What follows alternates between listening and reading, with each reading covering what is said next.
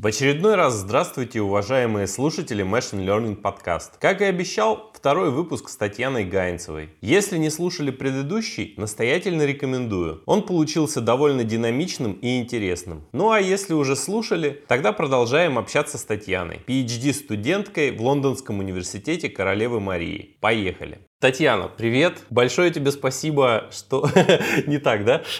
так получилось, что мы не успели выпустить первый выпуск с тобой, как решили записать второй, потому что ты в первом выпуске так много всего интересного рассказывала, и явно тебе было что рассказать еще, но мы, э, собственно, решили встретиться просто еще раз и пообщаться. Привет, э, Михаил. На самом деле, спасибо, что пригласили еще раз, но мне кажется, тут нужно сказать, что не то, чтобы мне в прошлый раз было так много рассказать, а скорее за эти эти полгода, там месяцев пять, прошли очень много изменений в сфере DL и в моей научной деятельности тоже, и вот можно про это много чего, мне кажется, сейчас добавить. Ну супер, давай с этого тогда и начнем. Расскажи, пожалуйста, вот как раз о тех изменениях, да, которые произошли. Ну, у меня два больших пункта по этому поводу. Первый — это что я начала PhD в ноябре того года, и когда мы в первый раз записывали выпуск, от этого PhD было там, полтора месяца от силы. Поэтому моя научная работа, она была еще не очень сформирована, и и забегая вперед, скажу, что я немножко поменяла тему, из одной темы ушла немножечко в рядом стоящую, скажем так, связанную, но более мне интересную и такую, где, мне кажется, я смогу сделать больше, чем могла бы сделать в другой теме. Вот, я про это хотела поговорить. Это, во-первых, а сейчас уже прошло как бы полгода, даже, наверное, чуть больше полгода от моего PhD. У меня как-то тема сформировалась, и начала какие-то исследования, которые мне очень нравятся, и я готова этим поделиться, скажем так. А второе — это что вообще в мире AI и DL с конца декабря произошли очень много изменений. Ну как, чат GPT, GPT-4. Чат GPT, по-моему, уже был, но GPT-4 не было. И после этого и научная работа в этом направлении очень сильно продвинулась, и разные инженерные вещи на основе чат GPT и GPT-4 сильно продвинулись, и мнение людей относительно того, как будет развиваться эта область, сильно изменилось. И у тебя в прошлом выпуске ко мне был вопрос, что-то вроде, что я считаю в ближайшее время выстрелит DL, или какие там вещи будут очень сильно развиваться, или что-то что-то подобное. Я тогда отвечала что-то про графовые сети, про структуризацию и так далее. Вот, это все еще верно, я все еще считаю, что это действительно будет востребовано. Но сейчас, разумеется, с э, прогрессом, с пониманием того, как на самом деле развивались вещи, там добавились некоторые другие мысли, которые, возможно, я могу высказать. Отличная заявка на выпуск. Давай и приступим про твою научную работу. Какая была, как изменилась и, в общем, твои мысли по ходу. Изначально, когда я договаривалась с своим научным руководителем в апреле прошлого года, что я приеду на PhD, мы договаривались на тему, которая звучала как... Сейчас я вспомню, как она формулируется на русском языке нормально. Я так и не придумала, как нормально ее переводить. Это что-то вроде э, контроль семантической информации в генеративных э, диффузионных моделях. Какая была здесь идея? На тот момент, на апрель 22 года, у нас были хорошие диффузионки, которые могли генерировать картинки. Даже вроде картинки на основе текста какие-то там уже были попытки. Но в любом случае картинки точно. Э, картинки получались хорошими, во многом лучше, чем какими-то предыдущими предыдущими способами, заявка на новые соты, заявка там на новый э, виток исследований. Дальше, кажется, будет еще лучше, там high resolution картинки, собственно, что мы сейчас и видим и так далее. Но была проблема, что диффузионки могли генерировать хорошие картинки, но мы не могли контролировать, как именно картинки эти будут сгенерированы. То есть, если там я напишу, хочу сгенерировать синего котика, синий котик как-то генерировался на картинке, но я не могла точно контролировать, где он будет находиться, как он будет выглядеть, какое у него будет там лицо, не знаю, что у него будет на фоне там или что-то подобное. Конечно, можно было контролировать, что будет на фоне с помощью текста, если мы говорим про текст image модели, но, наверное, суть понятна. Вот, и идея научки была, собственно, как научиться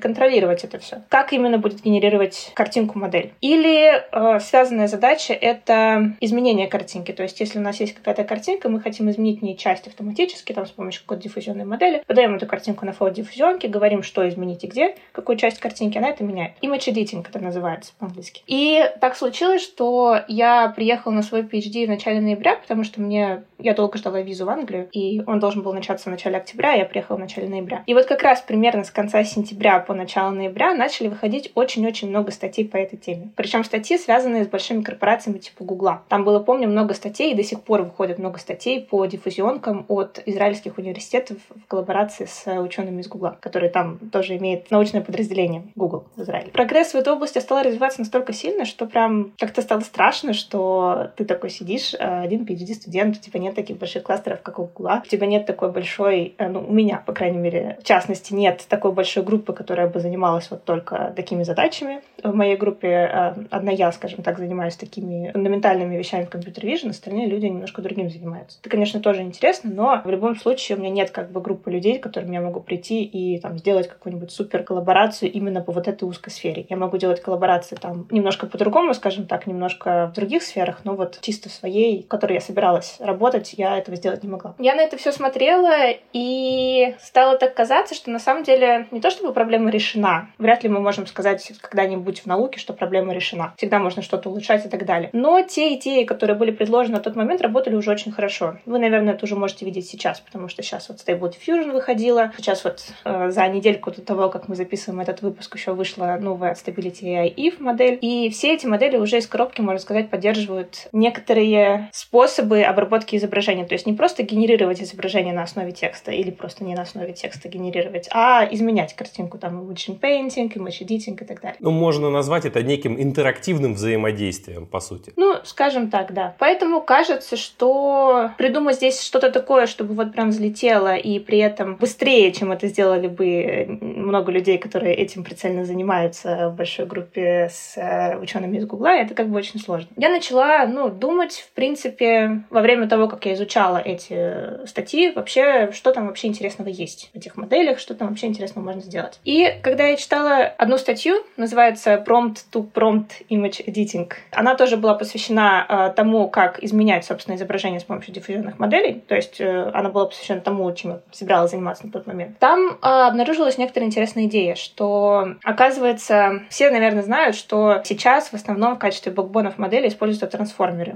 Трансформер основан на идее attention, то есть у них внутри attention. Так вот, у Stable Diffusion даю Имагена, Имаджена. Не знаю, как разные люди это произносят. Это вот это самая крутая на э, момент недели назад, пока не вышел if э, модель text-to-image э, диффузии от Гугла, которая, правда, не была выложена в открытый доступ. И когда даже я запрашивала ее для исследовательских целей, часто даю для исследовательских целей ученым или PhD-студентам, мне сказали, что они вообще не собираются ее открывать никому и никогда, к сожалению. Вот, обидно было. Но в любом случае, отвлеклась немножко. Так вот, все, наверное, знают, что в качестве бэкбонов используются некоторые сетки, в которых есть attention, и там есть два типа attention, если мы говорим про текст image модель. Есть self-attention. Это такой attention, где, который обращает внимание сугубо на картинку, на патчи картинки. То есть внимание для каждого патча картинки, куда этот патч смотрит. А есть cross-attention. Cross-attention — это attention между текстом и картинкой, собственно. Механизм, по которому э, модель может получать информацию из э, текста, чтобы потом генерировать на основе этого текста изображение, которое было бы с этим текстом связано. Оказалось, что если посмотреть на этот cross-attention, если визуализировать карты attention потом, которые связаны с каждым токеном текста, оказывается, мы можем увидеть, к какой части изображения относится каждый токен. То есть, что я имею в виду? Допустим, мы генерируем изображение, там, э, медведь сидит в лесу, что-то такое. Тогда, если мы визуализируем карты attention, которые соответствуют токену медведь сидит в лесу, то мы увидим, э, где, по мнению диффузионки, находится медведь, где она сгенерировала медведя. То есть, это, по сути, будет карта сегментации медведя. Но она такая будет не очень high resolution, потому что там, понятно, все в латентном пространстве, там, э, плюс, когда трансформер работает на картинках, там все на подчи делится довольно большой размерности, поэтому она будет такая coarse немножко. Но в любом случае мы можем видеть, где медведь. Мы можем видеть, где сидит. Это интересный тоже вопрос, как понять, э, по мнению модели, что такое сидит и где оно на картинке. Мы можем видеть, что такое в и лесу. И на основе этой идеи, ну как, не на основе этой идеи, а отсюда у меня возникла такая идея, что, смотрите, у нас на самом деле модели, те, которые генерируют картинки, они во время своего обучения очень много чего выучивают. Ну, то есть они, если учатся хорошо генерировать картинки по тексту, это, наверное, значит, что они много чего понимают. Много чего понимают про то, какие объекты э, как должны выглядеть. Например, что такое медведь, как медведь примерно должен выглядеть, там, что такое лес, что такое кружка, что такое там астронавт на коне на Луне и все такое. Очень много должны понимать про связи между объектами, чтобы правильно их сгенерировать. Что такое астронавт на Луне, не Луна на астронавте. Там понятно, что у маленьких моделей возникают все еще проблемы, что они там плохо такое генерируют, но если взять Imagen и посмотреть на то, что генерирует Imagen, если верить статье Гугла, потому что доступа к модели нет, то эта модель прекрасно понимает, что такое астронавт на Луне и не генерирует вместо этого Луну на астронавте, там как это часто бывает. То есть она действительно что-то понимает про взаимодействие между объектами. То есть такие модели должны, во-первых, что-то понимать про взаимодействие между объектами и взаимодействие текст-объект. То есть у них должно быть, грубо говоря, много знаний внутри. А если мы посмотрим на вот эти cross-attention карты, внимание, то кажется, что многие из этих знаний, а, они содержатся в этих картах. Ну, тут возникает возникает идея, собственно, начать копаться в кишках таких моделей и понимать, чего они там знают, как эти знания оттуда вытащить. С помощью этих знаний лучше понять, чего модель умеет, чего не умеет, и как она именно процессит картинки, ну, как она, собственно, работает, и как можно эти знания оттуда вытащить и использовать для решения каких-нибудь других задач, например, там, сегментации, детекции и чего-нибудь угодно. Вот у меня возникла такая идея. То есть я немножко сдвинула свою научную работу от конкретной задачи, там, научиться как-то контролировать, чего там модель генерирует, до исследовательской такой вглубь. То есть, грубо говоря, explainability. Explainability — это такое несостоявшееся, скажем так, э, определение. То есть под explainability в сфере DL очень много чего разного понимают. Но вот мой explainability моей работе заключается в том, чтобы ковырять модельки, смотреть, чего они там умеют и э, как они это делают, и можно ли эти знания оттуда как-то выковырять и немножко применить к другой задаче. Ну, я начала примерно этим заниматься. У меня сейчас есть э, некоторые идеи, что с этим можно сделать. Тут, наверное, слишком дальше углубляться не буду, потому что как бы научная работа, когда она не сделана, наверное, о ней не очень хорошо. О конкретных идеях, то есть конкретных экспериментах, наверное, рассказывать не буду. Но тут еще вот что интересно. Вот сейчас плавненько к теме, которая меня сейчас тоже интересует в связи с моей вот этой научкой, это foundation модели по компьютер vision. Вспомним, опять же, там GPT-3, чат GPT, GPT-4. О таких моделях часто говорят как foundation модель. Foundation модель, здесь есть тоже, опять же, это немножко не совсем четкий термин, но под foundation моделью часто понимают такую модель, которая тренировалась на большом количестве данных, начала об этих данных что-то хорошо понимать, и от этого ее очень просто либо натренировать дальше на какой-нибудь downstream задаче, на маленьком количестве данных она будет хорошо работать, либо у нее вообще возникают zero-shot capabilities, то есть э, когда она вообще без какого-либо fine-тюнинга, без какого-либо да, обучения начинает э, решать какие-то задачи, на которые она не обучалась. Такое случилось с GPT-3 и GPT-4. Там находили такой феномен, что вот мы тренировали эту нейросеть, эти нейросети на задачи языкового моделирования плюс пара задач сверху. Они варьируются в зависимости от того, какую модель мы берем. От GPT-4 мы вообще не знаем, на чем она там тренировалась э, нормально, поэтому точно сказать нельзя. Но все равно возникает такое, что тренировалась она на одни задачи, и вообще языковое моделирование, ну, понятно, задача, там, предсказать следующий токен, грубо говоря. Ну, там еще mask language modeling и так далее, но не суть. Начинает внезапно показывать там какие-то э, возможности других задач. Например, давайте возьмем не GPT-4, а GPT-3, потому что про нее мы знаем больше. Вот она, когда-то было замечено, например, что если подать ей на вход в качестве контекста просто там пару слова перевод на другой язык, например, cheese-фромаж, и потом попросить ее, ну вот давайте подадим так, cheese-фромаж, а потом там house- и она что-нибудь должна дополнить. И она действительно дополнит переводом house на французский язык, там что-то. То есть, по сути, по сути, что это такое? Это значит, что мы э, заставили модель решать задачу машинного перевода. При этом она на эту задачу не тренировалась точно. То есть мы это знаем. И вот такие вот какие-то вещи, они, ну, вызвали интерес. Еще потом на чат GPT, GPT-4 вызвали непонимание вообще научного сообщества, почему такое возможно. Подобные такие вещи, почему мы тренируем модель, казалось бы, на какую-то понятную задачу, понятные задачи, но потом она начинает показывать очень хорошие результаты в довольно сложных задачах. Там машинный перевод на GPT-3 — это один пример, но вот если вы поговорите там GPT-4 или чат GPT, будет видно, что она ну, на очень большие сложные задачи может давать ответ. Там, вести какой-то диалог, суммаризовать текст очень хорошо, понимать, что именно вы хотите, как бы там искать информацию и так далее, и так далее. Опять же, мы не знаем, на что именно тренировалась GPT-4, но кажется, что это все равно удивительно. Правда, там недавно вышла одна работа, которую я еще не успела прочитать, но обязательно прочитаю и разберу в канале, наверное, которая утверждает, что вот эти все удивительные вещи, они на самом деле не очень удивительные, и они обусловлены тем, что мы выбираем какие-то неправильные метрики для э, оценки этих моделей во время обучения. Под неправильными я подразумеваю не то, что они прям неправильные и плохо так делать, а то, что если бы мы брали другие метрики, это было бы не так удивительно. Но, в общем, я, честно скажу, я еще не читала эту статью, потом прочитаю, но в любом случае. Так вот, это было про foundation модель. Что такое foundation модель? А, примерно такое описание. То есть большая модель, которая тренировалась на большом количестве данных, умеет много чего понимать про данные, на которых она тренировалась, и эти ее знания легко переносятся на другие задачи. В Vision, то есть компьютер Vision в изображениях, задачах, связанных с изображениями, такие модели построить сложнее, потому что сложнее придумать идею, как, собственно, такую модель можно обучать. Понятно, что такую модель, кажется, хочется обучать не в очень супервайз режиме, потому что для этого нужно очень много данных, а данных набрать сложно. Исключение, конечно, модель SAM. Facebook недавно вышла, которая модель для сегментации, где они обучали на большом количестве данных, и на самом деле там один из самых интересных моментов этой статьи — это то, как они собирали эти данные. Но давайте об этом чуть попозже. Так вот, в Vision сложнее построить построить такую foundation модель, обычно раньше пытались придумывать какие-нибудь self-supervised методы обучения, то есть такие методы, которые не требовали разметки данных. Но они обычно были довольно ограничены в том плане, что, да, получалась модель, которая что-то понимала хорошее об изображениях, и потом ее можно было натренировать на других данных для других задач. И это получалось быстрее, чем тренировать модель с нуля. То есть действительно это помогало. Но таких высот, как, например, GPT-3 даже в текстах, эти модели не достигали. То есть нельзя было сказать, что они прям какие-то суперумные и классные. И моя идея была такой, что, возможно, аналог таких foundation моделей э, Vision это как раз вот э, генеративные модели, которые тренировались э, генерировать картинки там по текстовым описаниям или просто генерировать картинки.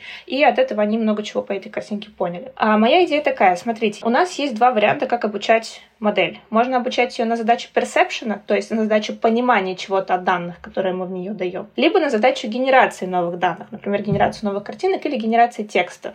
Это задача, на которой обучается, собственно, языковая модель, там GPT-3, GPT-4. Кажется, что если обучать э, модель на задачу генерации чего-то, то она, в принципе, может понять больше от данных, чем если обучать ее на задачу персепшена. Потому что если у нас есть какая-то задача персепшена, модель обучается делать ровно эту задачу. То есть, если у вас есть задача классификации, она обучается классифицировать картинки. И она научается понимать о картинке ровно то, что ей поможет решить эту конкретную задачу, и не боль. Если она обучает на задачу сегментации, то же самое. Она обучается понимать что-то, что э, о картинках, что поможет ей решить именно эту задачу, сегментировать именно те классы, которые есть, и больше ничего. То есть ждать от нее чего-то такого большего и более общего понимания данных, чем задач, которые, да, которая перед ней стоит, наверное, не стоит. А вот если мы обучаем на задачу генерации, то кажется, чтобы сгенерировать правильно high resolution картинку, нужно действительно много понимать об объектах, о взаимодействии этих объектах, и то больше деталей понимать, больше понимать об этом мире. Ну, если модель, конечно, хорошо обучена, а не там какой-нибудь ган, который генерирует этих нейроволков или что-то подобное. Ну, понятно, да, то есть современные там модели, которые... Слушай, ну в волках же там специально с температурой играются, чтобы она такие волков и генерировала. Я об этом не знаю, просто я недавно наткнулась на аккаунт этих волков в Инстаграме, немножко залипала. Это же этот делает, есть канал Neural Shit. А, а, он был у меня в подкасте, товарищ.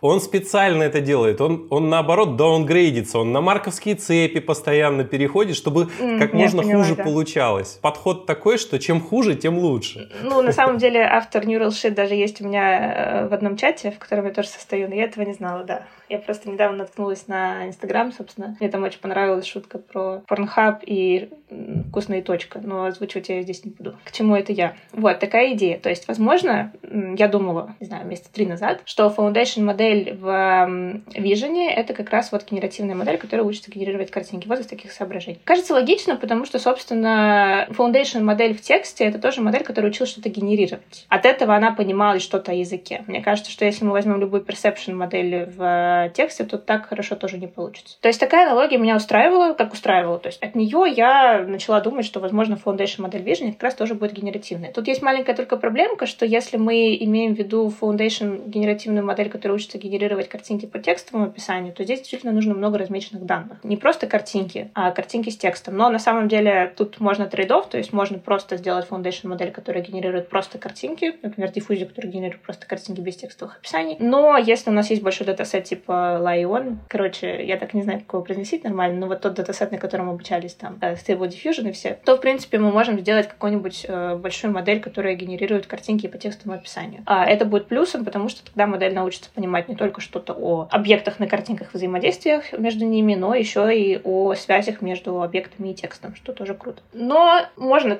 конечно, думать шире. И в последнее время начали выходить, на самом деле, очень много работ по вижену от Мета от Facebook мета. Ну, в общем, понятно, что это одно и то же. А такое чувство, кстати, что они решили захватить рынок и стать типа OpenAI, знаете, в Vision. То есть вот OpenAI в текстах там всех выигрывает из-за своего GPT-4. А вот мета чего-то взяли за Vision, судя по их статьям. Не знаю, что-то готовят, может быть, там такое. В последнее время у них вышли две большие работы. Первая — это SAM, который я уже упоминала. SAM — это сегмент Anything Model. Ну, если очень-очень просто, то это просто большая модель, которая обучалась задаче сегментации на огромном количестве данных. То есть это perception модель, это не генеративная модель. В этой статье есть два интересных момента, что первый момент — это то, как они собирали данные, а второй момент — это то, что, как они научили эту модель сегментировать объекты на основе текста, хотя текста в их данных вообще не было. На самом деле интересная идея, она использует клип, потому что клип — это та модель, которая обучается текст и картинки проджектить в одно и то же пространство эмбеддингов, и это свойство можно использовать много где, и много где используют действительно. Я даже боюсь представить, сколько у статьи про клип сейчас цитат должно быть. Я ее просто вижу в каждой второй статье, которую читаю сейчас, наверное. Вот, это второй момент интересный. А первый — это как раз датасет. Опять же, чтобы сгенерировать большую модель, которая много чего умеет, нужен огромный датасет. Мы об этом тоже говорили, но это очевидно, наверное. И датасет они собирали не полностью вручную, потому что это было бы просто невозможно даже для Фейсбука. Там было три этапа сбора датасета. Первый — это, собственно, ручной, когда ручная разметка была. Второй — полуавтоматический, когда модель размечала все, что могла, а потом люди доразмечали какие-то вещи, которые она забыла. В частности, мелкие детали какие-то или мелкие объекты, которые она забыла. И третий — полностью автоматический, когда модель, по сути, обучалась на своей же разметке, что-то такое. Ну, которая была, конечно,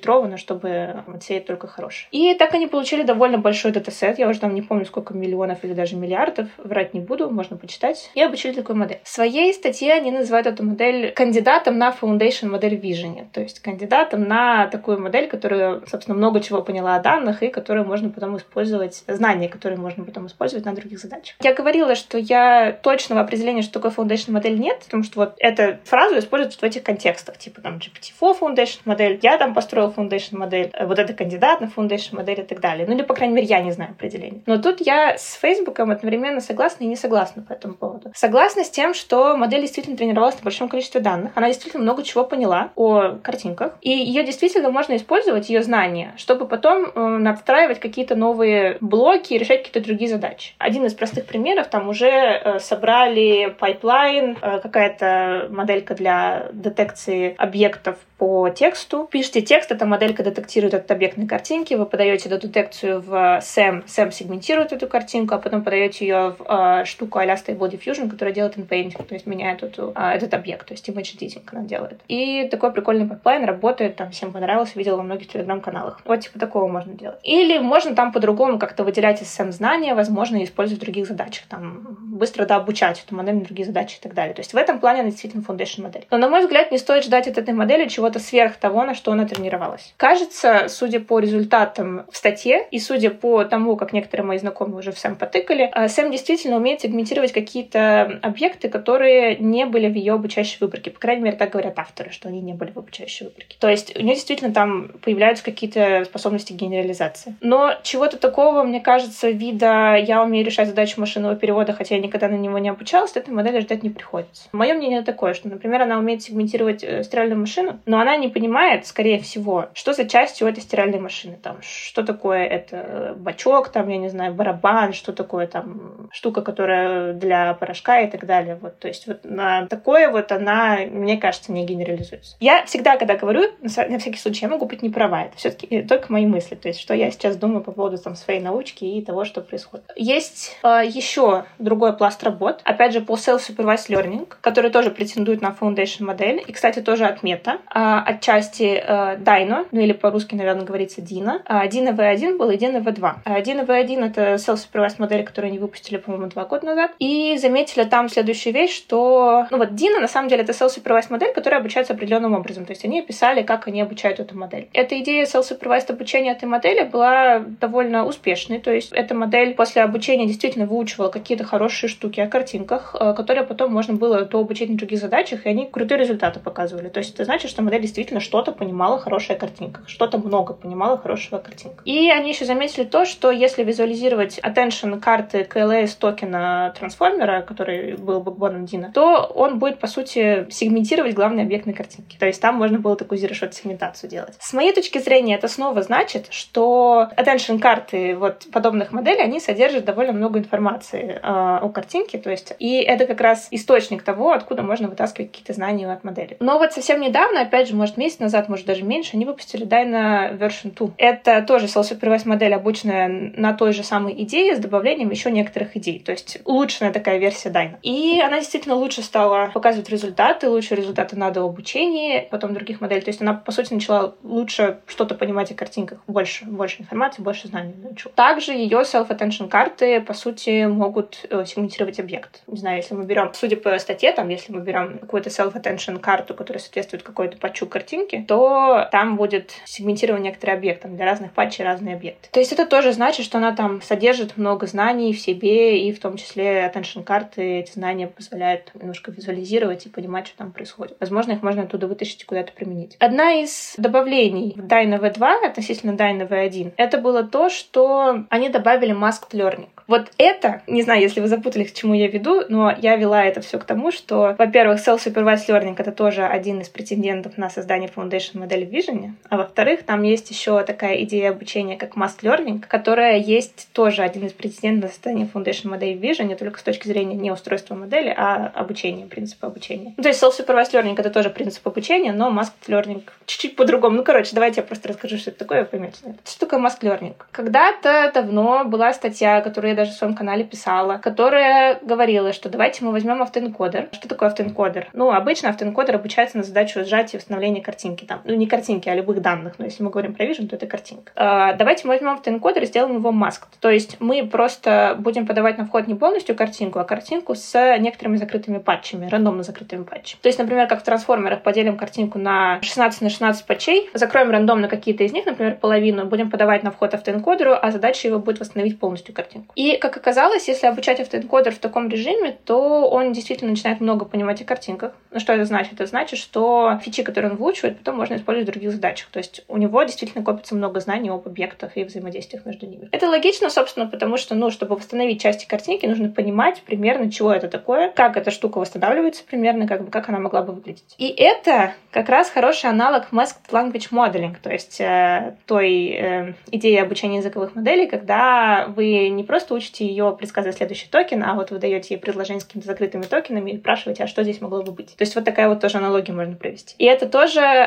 обучение, где не нужна разметка данных, потому что тот же самый, ну, автоэнкодер просто рандомно закрываем патчи. Это автоматически происходит. И вот эту идею они тоже добавили в DINO V2. DINO V1 этого не было. И мне кажется, это одна из идей, которая позволила бустить перформанс DINO V2, собственно, относительно DINO V1. Ну, по мнению автора, кажется, это тоже так. Такие идеи self-supervised и обучение с помощью masked, таких вещей, они тоже, на мой взгляд, являются претендентами на создание какой-то foundation модели Vision. То есть модели, которые как-то учатся на каких-то данных и потом много чего понимает про объекты взаимодействия между ними. И еще, наверное, можно пояснить, что, на мой взгляд, foundation модель — это такая модель, которая обучалась с помощью такой идеи, которая скейлится. То есть, грубо говоря, если мы соберем больше данных и побольше ее обучим, там, или какую-то большую модель сделаем, то она начнет еще чуть-чуть больше понимать о объектах. Такие идеи, как Mass Language Modeling или генерация картинок по тексту, они, или не просто по тексту, просто генерация картинок, они, в принципе, должны таким свойством обладать. То есть, как и GPT. Там GPT-3, GPT-4. Модель увеличивается, количество параметров увеличивается, количество данных, наверное, тоже, если честно, я не буду врать, не знаю, но, наверное, тоже вот. И там начинают проявляться какие-то интересные свойства. Там, правда, я немножко запуталась уже в этих языковых моделях. Там наделали кучу вариаций разных. Лама есть, какие-то другие модели есть. И еще говорят, что один из виток исследований, по крайней мере, которые я вижу в других телеграм-каналах, это то, что стараются делать подобные языковые модели, которые с меньшим количеством параметров, но при этом обладают таким же качеством, и это действительно получается. Но я там совершенно не эксперт в этом всем, я уже, на самом деле, в конец запуталась в этих языковых моделях, уже даже с этим смирилась, так что это лучше,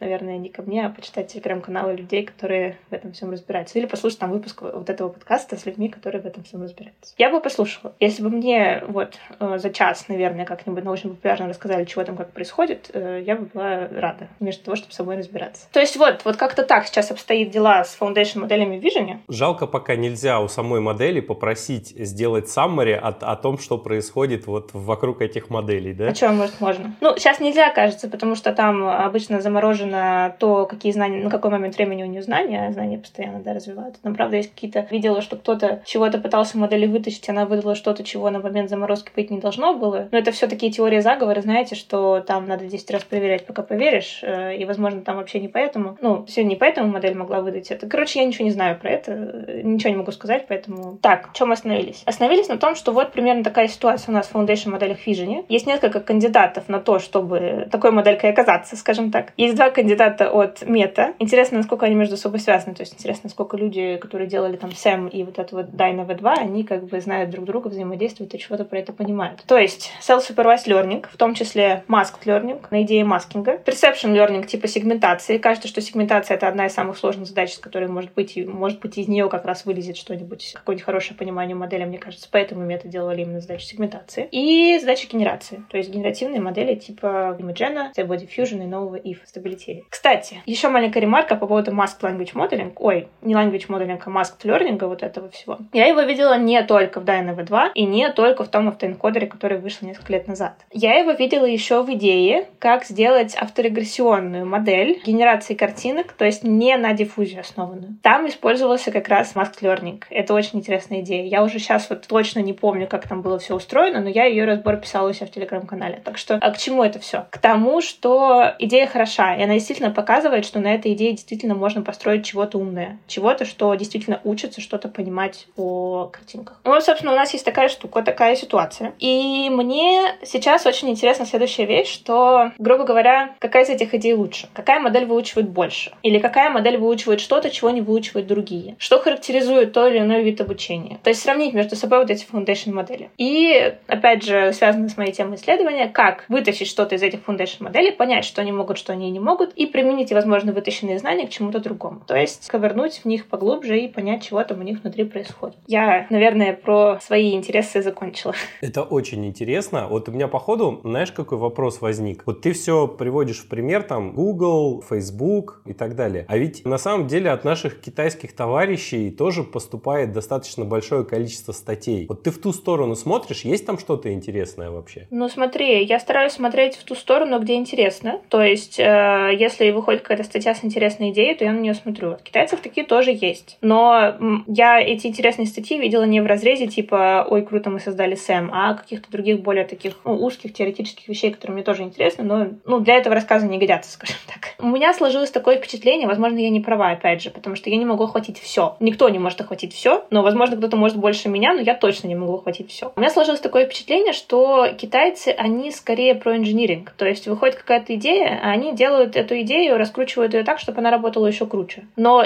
чисто идейно нового и крутого чего-то там обычно не наблюдается. Вот, на мой взгляд, вот так. Я могу быть не права. Там были какие-то статьи, по-моему, тоже про диффузию, где были идейно новые идеи. Масло масляное, ну, короче, были какие-то новые идеи. Но они не такие, чтобы они получили прям такой вот вау-эффект э, и там получили сильно такое большое распространение. Они были интересные, да. Я там читала пару статей, опять же. Но не такие, чтобы прям вот э, дай на V2. Ну, на самом деле, таких больших их не очень много. Опять же, Сэм, дай на V2. А какие-то идеи от Гугла про image editing я упоминала, потому что я конкретно разбиралась именно с этой темой, читала статьи именно по этой теме. И там было очень много от Гугла в Израиле. Возможно, если бы я брала другую тему и прям копала, копала, копала в нее, то там были бы статьи от китайцев. Возможно. Отлично. Давай с тобой поговорим немножко про то, как изменился мир за эти полгода, как мы с тобой не общались. Я сначала небольшую ремарочку. Я по одной из сфер деятельности там немножко работал с продуктами питания. И там для того, чтобы тебе с продуктом питания каким-то выйти на рынок, тебе нужно сделать либо сертификат, если продукция сертифицируемая, либо декларацию соответствия. И было куча компаний, которые занимались предоставлением услуг помощи вот сертификации и декларирования.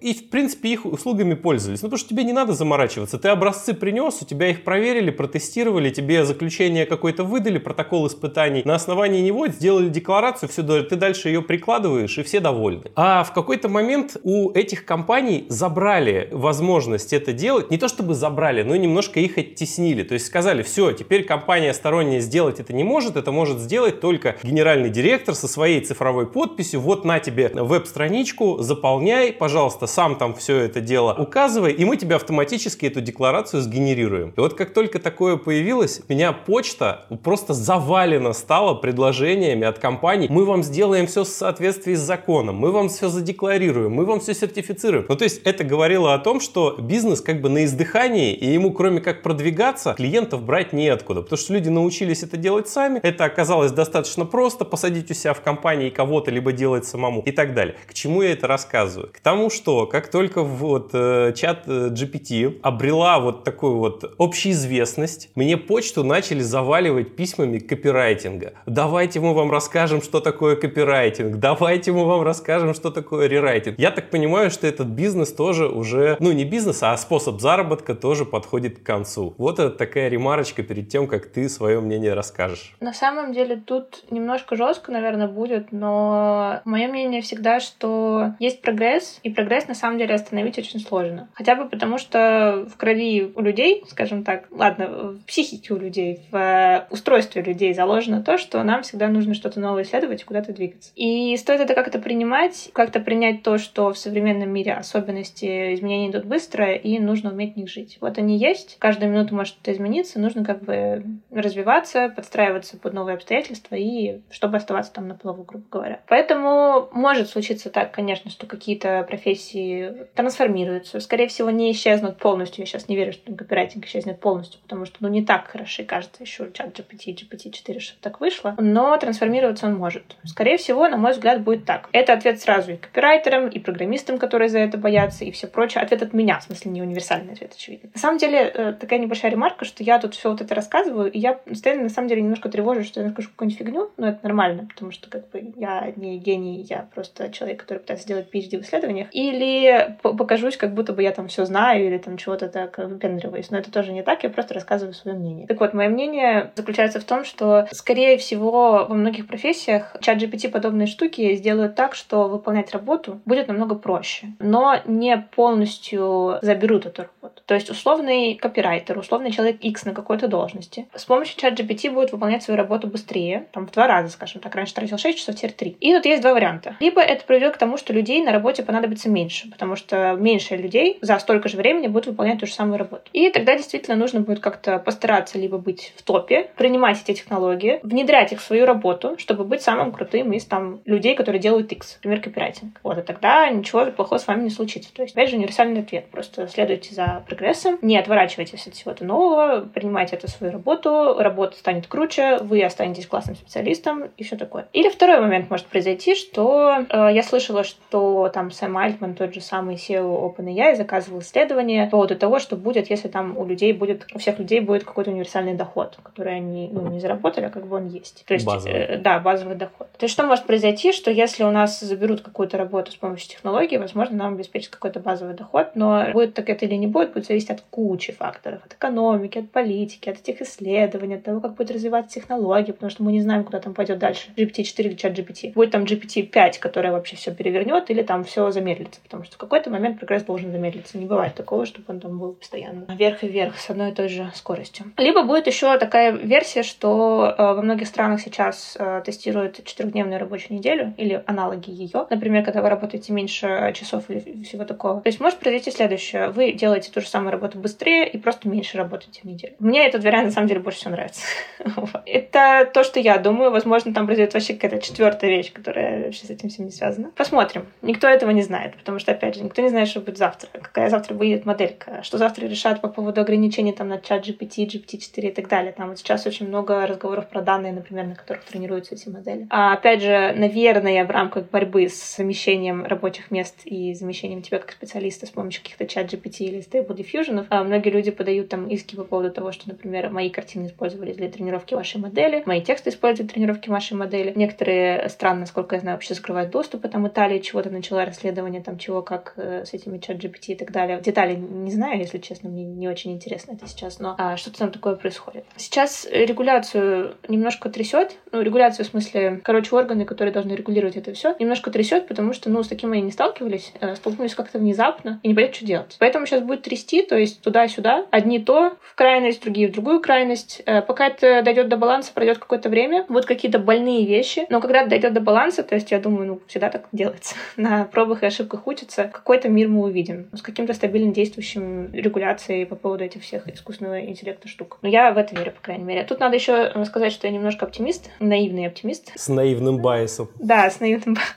Ну, то есть я действительно думаю, что будет все, наверное, более позитивно, чем многие об этом думают. Но если хотите там совет, который я бы могла дать людям, которые боятся, что их замещат, это вы можете для своего спокойствия, во-первых, начинать изучать что-то рядом в вашей сфере, чего замещать не так быстро, а во-вторых, все-таки не бояться не топтать технологию, а применять ее в своей работе, становиться самым крутым спецом в вашей области. Потому что, ну, блин, ну было такое уже в мире, там промышленная революция. Топтать механизмы не, не вышло и не выйдет сейчас, потому что, ну, правда, я я считаю, что с нейробиологической точки зрения прогресс не остановить, потому что мы всегда хотим туда. Как бы тут есть еще такой тонкий нюанс, что все эти искусственный интеллект, нейросети и так далее, это технология, которая может использоваться для разного. И сам прогресс идет в технологии, а уже в использовании это зависит от конкретных людей, на что они будут ее использовать. Можно использовать и для распознавания лиц, и для того, чтобы там ловить неугодных людей, это как бы плохо. Можно использовать ядерный потенциал, э, открытие ядерных там реакций на ядерное оружие, что довольно плохо, а можно использовать в качестве ядерных реакторов для получения энергии, что вроде хорошо. Также я смотрю и на искусственный интеллект тоже. Вы не можете запретить развитие области технологий, но вы можете повлиять на то, где и как они будут использоваться. Ну, заменит же человека. Не что нужно заменит? будем. Ну, ладно, чувак, когда ты умер, тебе уже все равно. Так что чего париться -то? Кто-то же жить останется. Представляешь, вторым сортом себя постоянно ощущать. Причем бесконечно далеким от первого. Ну, блин, мы уже заходим вот в, то, в ту идею, где сейчас очень большое обсуждение, в котором будет тысяча мнений по поводу вот этого... Э, ну, знаете, вот было вот это петиция остановить... Э, Эльзер Ютковский. Он, да, он среагировал на петицию, типа, которая была остановить разработку искусственного интеллекта сложнее, чем GPT-4 на 6 месяцев. И вот это все. Потом Ютковский был со своим письмом, потом еще пару людей, а сейчас вот Хинтон, кажется, уходит из Google и дал интервью MIT Technology Review по поводу того, что он действительно опасается, чего там будет. Я, опять же, наивный оптимист, наивным байсом. Поэтому я считаю, что, наверное, как Ликун, считаю, что, ну, вы боитесь заранее, и как бы... Ну, какой мой взгляд на это, короче? То, что мы сейчас видим, кажется, действительно является тем, что вам кажется, что технология разумная и очень чего много может, но кажется, это только кажется. Вот, я так все еще думаю, действительно. То есть для того, чтобы был такой момент, когда нас поработят, и мы будем вторым сортом, эта технология должна выйти еще на 3-10 э, новых уровней. А чтобы выйти на новый уровень, нужно что-то большее, чем просто кучка параметров, кучка данных, и э, запустим обучение на месяц, а потом пройдем по таким палочкам, посмотрим, что получилось. В общем, на мой взгляд, вот так. То есть нужен действительно качественный новый уровень, и даже несколько из них, вот, чтобы это произошло. Мне так кажется. Опять же, может казаться, потому что никто не знает, вдруг на самом деле это не так, так, и вдруг на самом деле... Вот еще интересный момент, как берется сознание. То есть там же были еще споры про то, что обладает ли эта штука сознанием или не обладает. Кажется, сошлись на том, что кажется нет, но чуть-чуть да, что-то такое. Тут на самом деле вопрос в том, что такое сознание, откуда оно берется. И даже у людей непонятно, ну, откуда у нас взялось сознание, почему у нас взялось, а у других не взялось, как бы, что это за штука такая. И мне нравится такая идея в теории сознания, что сознание — это просто побочный продукт работы мозга. То есть вот мозг работал, как-то совершенствовался, чтобы мы жили, выживали, наслаивал слои, и такой, блин, этого слоя не хватает, еще параметр параметров, еще параметров, еще чуть-чуть параметров там. Как-то вот так вот получилось. И что случайно так произошло, как в GPT-3 происходит случайно, что внезапно сделалось сознание, и произошло оно потому, что, кажется, сознанием все эти функции, которые должны быть в мозге, работают лучше. То есть так случайно произошло, что тренировали мы мозг на одно, скажем так, обучающие данные были одни, но так случайно произошло, что в моменте обучения у мозга появилась такая сущность, как сознание, которая просто позволила ему лучше обучиться. Ну, понятно, наверное, что я имею в виду, да? Вот мне вот эта идея нравится. То есть это примерно так же, как возникновение э, умения машинного перевода, когда на машинный перевод не обучали. То есть никто не хотел, чтобы у нас появилось сознание, такой цели не было, но оно появилось как побочный продукт, случайность от того, что вот мы хотели чего что-то другое. И мне эта идея нравится, на самом деле. Я там не углублялась, хотя мне тоже интересно изучать нейробиологию, но я там на самых первых шагах пока еще в этом плане, поэтому точно не знаю, но просто философская идея классная. Возможно, это действительно так, и там модельку и еще чуть-чуть накинешь параметров, еще чуть-чуть обучишь, и она там внезапно прозреет, осознает и скажет, так, все,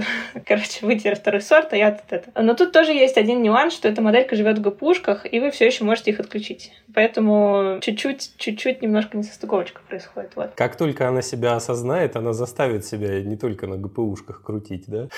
Но я на нее посмотрю. Куплю попкорн и посмотрю, как она меня заставит. Ну, я не знаю, честно. Я не могу просто этого пока себе представить. Возможно, меня кто-то переубедит. Я, наверное, действительно звучу как-то наивно позитивно. Но я имею на это право. И опять же, я же не утверждаю, что это будет именно так, как я думаю. Ну да, тут небольшой комментарий по поводу сознания. Ведь никто не гарантирует, что сознание, оно вообще как-то влияет на то, что происходит. Ну, кстати, да? это тем просто более. какой-то... То есть это, это же э, во многих экспериментах показывается, что все, что мы сознательно хотим сделать, оно рождается задолго до того, как на этот сознательный уровень выходит. Я слышала такую идею где-то, что не идею в смысле, а какую-то подтвержденную какими-то фактами, возможно, идею, но опять же врать не буду. Сознание, оно находится где-то в лобных новых долях вот этих вот. То есть что такое сознание? Это, по сути, какая-то, как, как это сказать-то? Даже не знаю, вот как подобрать слово. Короче, что я хотела сказать. Была такая идея. Все, все идеи, которые вы хотите сделать, все интенции, они рождаются действительно в старых областях мозга, и вы на них повлиять не можете. Они приходят в эти новые области мозга, и что эти новые области мозга могут сделать, это сказать да или нет. То есть практически все пути в мозге от лобных долей обратно, они запрещающие. Чаще всего вы запрещаете вашему древнему мозгу что-то делать. У него там постоянно возникают какие-то бредовые идеи, чуть ли не выйти в окно. И вы такие, нет, мы,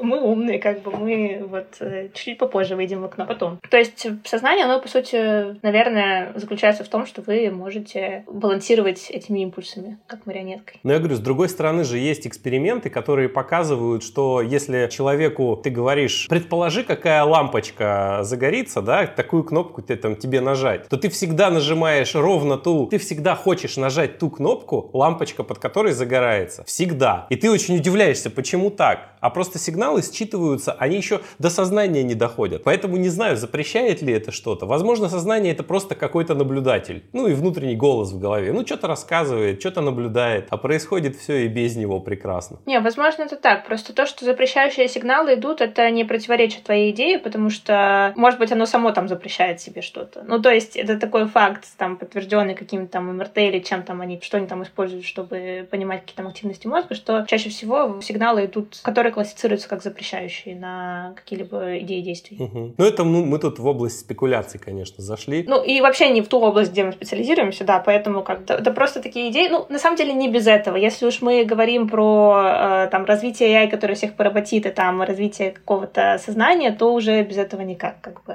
ну, да. Но сейчас э, много работ началось по поводу того, как понять, насколько там разумна эта штука, как по-другому оценивать, а не только бенчмарками вот этими там задач каких, которые сознание вообще общего ничего не имеют. Какой бы новый тест Тьюринга уже придумать, да? Ну да, я об этом тоже писала. Но тут еще, кстати, еще одна тема, вообще не связанная с языковыми моделями и с э, картинками, а связанная с робототехникой. Потому что кажется, что если ты хочешь сделать действительно трансформера, терминатора, простите, если ты хочешь делать действительно терминатора, то тебе мало сделать языковую модельку, которая будет э, на экранчике тебе выдавать улыбочку и говорить «Привет, давай я тебе суммаризую текст», а нужно сделать что-то ходячее, говорящее и умеющее взаимодействовать с миром, потому что экран компьютера взаимодействовать с миром не умеет. Что интересно, и где я вообще ничего не знаю, это что сейчас происходит в робототехнике. Насколько я слышала, там пытаются сделать, во-первых, поженить языковые модели с роботами, чат GPT условно с роботами, это логичная, хорошая идея, я не знаю, что из нее выйдет. А во-вторых, мне кажется, если бы я была, работала сейчас в робототехнике, возможно, я бы хотела придумать какую-то идею обучения этих роботов, которая была бы примерно той же самой идеей, что языковое моделирование. То есть, как на халяву получить идею обучения роботов, что пока он там будет обучаться, а, он чего-то поймет об этом мире и сможет хорошо с ним взаимодействовать. Может быть, такое уже есть. Может быть, там, не знаю, вообще все по-другому, я бред говорю совершенно, потому что там я вообще не знаю ничего. Но мне тупо интересно, что там будет, потому что кажется, что следующий логичный шаг — это как раз э, выйти, собственно, в физический мир. Потому что сейчас разговоры о том, похожа ли эта моделька на человека или не похожа, умеет ли она что-то или не умеет, немножко бессмысленно, потому что она не похожа на человека хотя бы в том, что она живет в виртуальном мире и умеет только текст, и то, что выражено текстом. А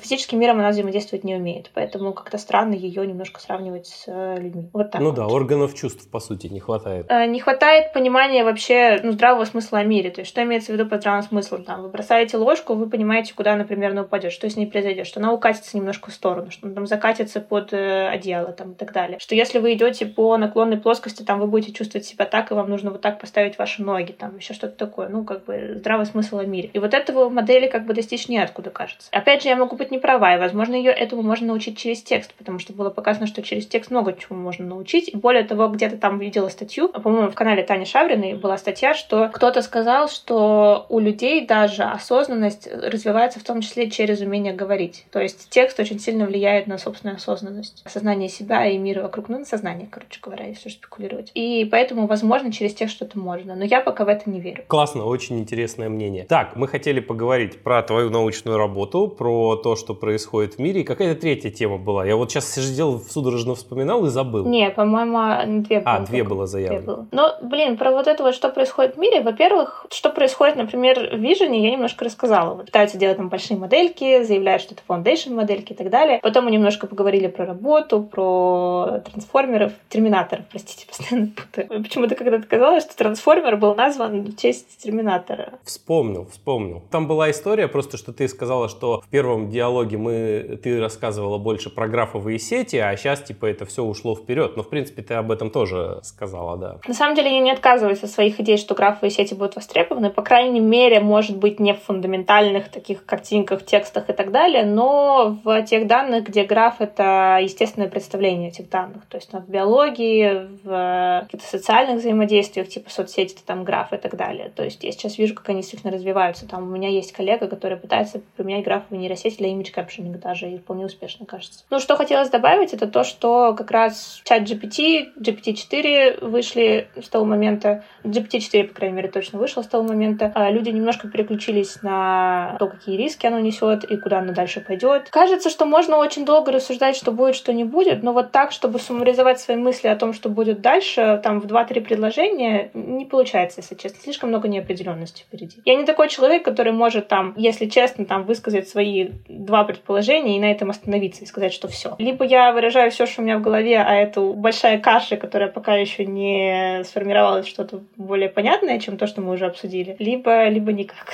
Самое интересно, что будет. Просто вот тезис такой, что если смотреть, как это все развивалось, становится действительно страшно. Если предположить, что GPT-5, GPT-6 также будут развиваться там робототехники, что-нибудь и так далее, очень быстро будет. Но, возможно, это совсем не так. Возможно, мы завтра остановимся. Возможно, послезавтра. Возможно, нам какие-то будут преграды, которые не позволят так просто пройти дальше. Они бывают на каких-то уровнях. Те же самые микросхемы транзисторы. Ну, есть же такая тема, что там транзисторы, они до какого-то момента их можно уменьшать, а после какого-то момента там возникают некоторые сложности с физикой связанные. Я, по крайней мере, такой такое слышала. Вот. Здесь может быть точно так же. То есть до какого-то момента вы можете увеличивать э, крутость и мощность GPT, а дальше нельзя. Дальше нужно что-то качественно новое. Вот про это качественно новое я и говорила, что мне кажется, что для того, чтобы достичь какого-то искусственного интеллекта, который будет порабощать людей, нужно еще несколько таких качественно э, новых уровней. Просто кажется. Слушай, ну классно. Знаешь, я еще какую хотел бы тему с тобой, может быть, немножко обсудить. Смотри, вот эти вот большие компании и корпорации, которые делают модели, да, они очень сильно эти модели ограничивают. И вот, допустим, вот Bing какой-нибудь возьмешь, да, у этого, у Microsoft,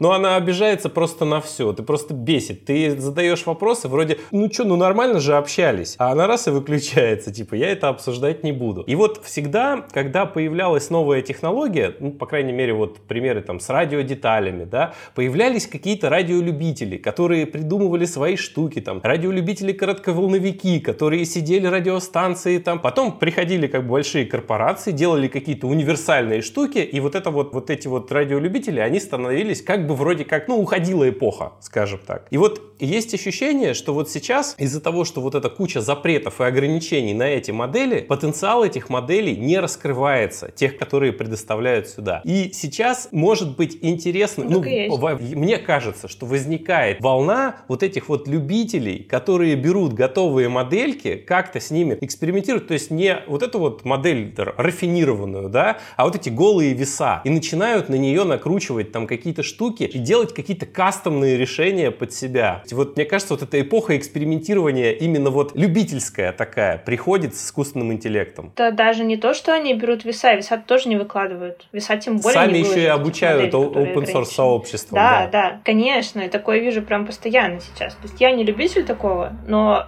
их очень много. Вот прямо на днях, по-моему, даже вчера в каком-то телеграм-канале, извините, я не помню, я бы прорекламировала обязательно. Возможно, в нашем чате, там, некоторыми людьми я видела такую штуку, что какой-то человек, по-моему, в Гугле писал о том, что кажется, что у больших корпораций могут начаться проблемы, потому что open source очень быстро обойдет эти большие корпорации, и будут модельки, не уступающие условному чат GPT, GPT-4 или гугловскому там, что там Гугла, ну, короче, вот этому Вирту, Ваду, майкрософтовскому или чему-то подобному. И смысла продавать в чат GPT, GPT-4 API уже смысла не будет, потому что есть open source решения за меньшую плату, у которых можно взять веса обучить для всего своего чего-то. И вот в этом какая-то проблемка, собственно. По-моему, в AI News я это видела, вот точно. Я помню, там еще был вопрос, да, от Артема, который автор, типа, считаете ли вы, что Google выйдет в open source из-за этой мысли или нет? Ну, потому что кажется, что логичный шаг для больших корпораций сейчас, чтобы вот эту вот гонку не проиграть, поиграть совсем, это все-таки open source свои модели и убрать эти ограничения. На самом деле я сейчас не считаю, что вот эти ограничения какие-то бессмысленные или плохие. Потому что, ну, представьте себе, что было бы, если бы вам выкатили GPT-4, который бы отвечал вам, как повеситься, отвечал на российские высказывания и писал каким-нибудь э, советы по тому, как, ну, как, как собрать ядерную бомбу у себя в гараже. А это был бы просто больше хаос намного, чем мы сейчас наблюдаем. Сейчас хаос связан в основном с паникой по поводу, заменит ли эта штука меня как профессию, в смысле там копирайтера или чего-то подобного. А это были бы бесконечные иски, потому что этот чувак меня обидел. Точнее, этот чувак, а чат GPT меня обидел. Иски по поводу того, что мой муж повесился, потому что ему бот сказал. Или там, э, кого винить, что этот чувак собрал там ядерную бомбу у себя в гараже, как бы. Вроде как чувак собрал бомбу, но вроде как OpenAI предоставил, типа, инструкцию, как собирать бомбу. Ну, что не очень хорошо, да? Ну, не OpenAI, а чат GPT, ну, понятно, что ответственность несут OpenAI. Чтобы вот этого всего избежать, логично было это все закрыть и как можно меньше сделать, потому что, ну, они не настолько хорошо откалиброваны до сих пор. Можно почитать, как это не петицию, а стейтмент OpenAI по поводу того, как они собираются развивать э, дальше вот эти все модели и большие, сложные и умные модели. Я на самом деле с этим стейтментом согласна. Там написано, что, во-первых, развитие должно быть плавным, а не выкатил большую штуку и смотришь, как мир с ума сходит из-за этой штуки внезапно. А во-вторых, что нужно больше работать над алайнментом и над тем, чтобы это было более безопасно и стабильно. И я с этим тоже согласна. Сейчас это не настолько безопасно и стабильно, и поэтому ну, ограничения не вынуждены. Но комьюнити, конечно же, об этом как цельно думать не будет и будет выпускать свои какие-то аналоги. Пока эти аналоги, кажется, не сильно дотягивают до качества GPT-4, поэтому такого всего не произошло. Но в какой-то момент могут дотянуть, и я не знаю тогда, что произойдет. Ну, на самом деле, есть еще такая мысль, что, возможно, ничего ужасного сильно не произойдет, потому что если бы это все произошло в один момент, и паника из-за профессии, и паника из-за того, что эта штука вот так может, она так сделала, я на вас суд подам, или тот умер, или тут что-то произошло, или так далее, то это был бы полный хаос. Но сейчас, за этот момент, пока эти модели были немножко закрыты, вот такие, люди немножко к этому привыкли. Они привыкли к тому, что модель вот так вот э, себя ведет. Они привыкли к мысли, что если эта модель открыть, то она может сделать то-то, то-то. А регулирующие органы немножко под это уже подстроились. Ну, по крайней мере, у них тоже паника, возможно, подутихла, и они там поняли, э, как примерно действовать потенциально, и как там, какие примеры бывают, закрывать, не закрывать, э, что делали другие страны там и так далее, и так далее. То есть к тому моменту, когда возникнут вот эти хорошие open source решения,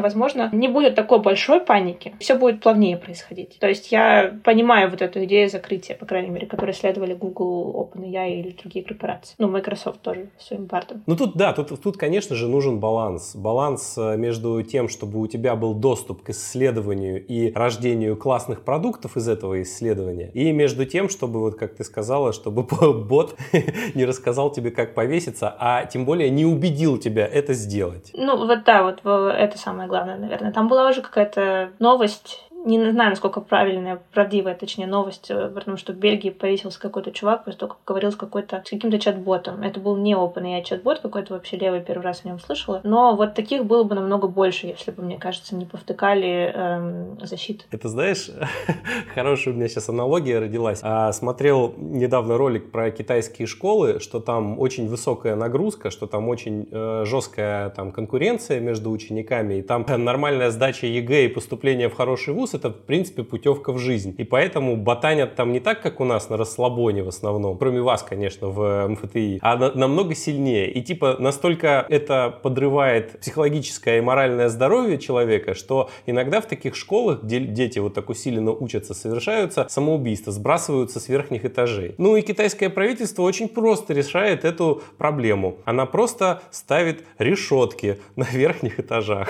Ну, вопрос в метрике. Всегда вопрос в метрике. Чего вы хотите добиться? Китайское правительство, кажется, не хочет добиться улучшения ощущения от своей жизни человека, скажем, well-being. Не хочет этого добиться, а хочет добиться какого-то технологического, экономического преимущества. Вот. Философия такая, что какую метрику вы поставите, вот ее вы будете оптимизировать. А не то, что вы на самом деле хотите оптимизировать. На самом деле, когда занимаешься машин-лернингом, прекрасно начинаешь это понимать. И это работает всегда. Я читала книжку э, про системы, основы теории систем, или как-то она там так называлась. И там, собственно, это и был один из тезисов, что система, она развивается так, чтобы достичь той метрики, которую вы перед ней поставили, собственно. Простой пример. В какой-то стране, кажется, начали бороться с какими-то животными, у которых есть хвосты, там, вредителями, крысами или чем-то подобным, змеями, по-моему. Как решили бороться? Ну, типа награда за каждые 10 хвостов змеи. Ну и что люди стали делать? Разводить этих змей, чтобы потом убивать и получать награду. Ну то есть, понятно, да, метрика одна, а цель другая, и цель не всегда достигается с помощью метрики. Метрики. То же самое в машинном переводе еще несколько лет назад. Обучалось это все на кросс-энтропии, потому что она дифференцируема. Метрика качества была Блеу, потому что, ну, придумали Блеу самая лучшая метрика качества, которая может быть. А реально хотели хороший перевод. Хороший перевод коррелирует с Блеу примерно на 40% или на 60%. Ну, в общем, сложно, сложно. То есть там было так, увеличивается блео, люди не считают, что перевод улучшился. Ну и самый такой, наверное, уже избитый пример это reinforcement learning. Да, да, да. Когда ты, да, все все понимают, да. Собственно, с помощью RL увеличился блео в той статье про... Э, когда первый раз Google выкатил нейросеть в продакшн у себя, это был еще не трансформер, и они выкатили большой репорт, э, как они это делали. И там в репорте было в аппендиксе, что они попробовали с помощью RL обучать э, машинный перевод не только на кросс-энтропию, а на Блео тоже. Но на Блео нельзя было обучать, потому что она дифференцируема просто так. С помощью RL это можно сделать. Попробовали обучить, Блео-то увеличился, потому что на это, собственно, и настраивались. А, но Human Evaluation показалось, что ничего хорошего не произошло на самом деле. Слушай, Татьяна, ну, мне кажется, и во второй раз пообщались, если не лучше, лучше, то точно не хуже. Поэтому будет два выпуска. Ты уж меня прости, но выпуска будет два. Ну хорошо. Я, наверное, в конце немножко сбивалась с мысли и не очень понятно говорила все, но на самом деле у меня самой мысли по вот это вот будущее, там, есть ли сознание или нет сознания, они такие довольно разрозненные все еще. Мне кажется, не у многих такие, и собрать их в кучу очень сложно. Наверное, потому что я сказала, можно представить примерно, что я думаю. Не все, конечно. Интересно послушать и чужие идеи тоже, конечно. Комментарии, если у тебя есть под подкастом кто-нибудь напишет чего-нибудь. Договорились, я прямо об этом прямо и напишу, попрошу. И еще такой момент, ну, собственно, у тебя же научная работа, исследование продолжается. Я буду очень рад, если ты еще спустя полгода, например, год, там, о каких-то результатах, о каких-то этих. Ну, это будет зависеть от того, захотят твои слушатели или нет. Я послушаю. Вдруг я какую-нибудь фигню сказала, сейчас заминусуют. Мы, мне интересно, понимаешь? Ладно, метрика другая, понятно. Я говорю, людей очень много. Нет, людей это очень понятно, много. Да. И, соответственно, соответственно, я подбираю свою аудиторию, она сама собирается. Зачем я буду на кого-то ориентироваться, правда. если и так? Я также веду телеграм-канал и подкаст тоже делаю тоже так же. Это главное на самом деле, потому что если автор несчастлив, э, хорошего контента не получится. Да, абсолютно согласен. Большое спасибо, что пришла в очередной раз. Большое спасибо, что послушал, да, и послушали все. Я могу на самом деле про это говорить очень долго, потому что я люблю свою работу, как вы, наверное, заметили. И очень буду рада, если у меня что-то хорошее в научке моей получится. Хорошо поковыряю эти foundation модели. Буду очень рада рассказать о каких-то успехах, которые у меня получились. Ну, договорились. Спасибо тебе. Пока. Да, пока всем. И вам спасибо, дорогие слушатели, что продолжаете слушать подкаст. С вами был Михаил. До новых встреч с интересными гостями, занимающимися изучением и разработками в области искусственного интеллекта. Пока.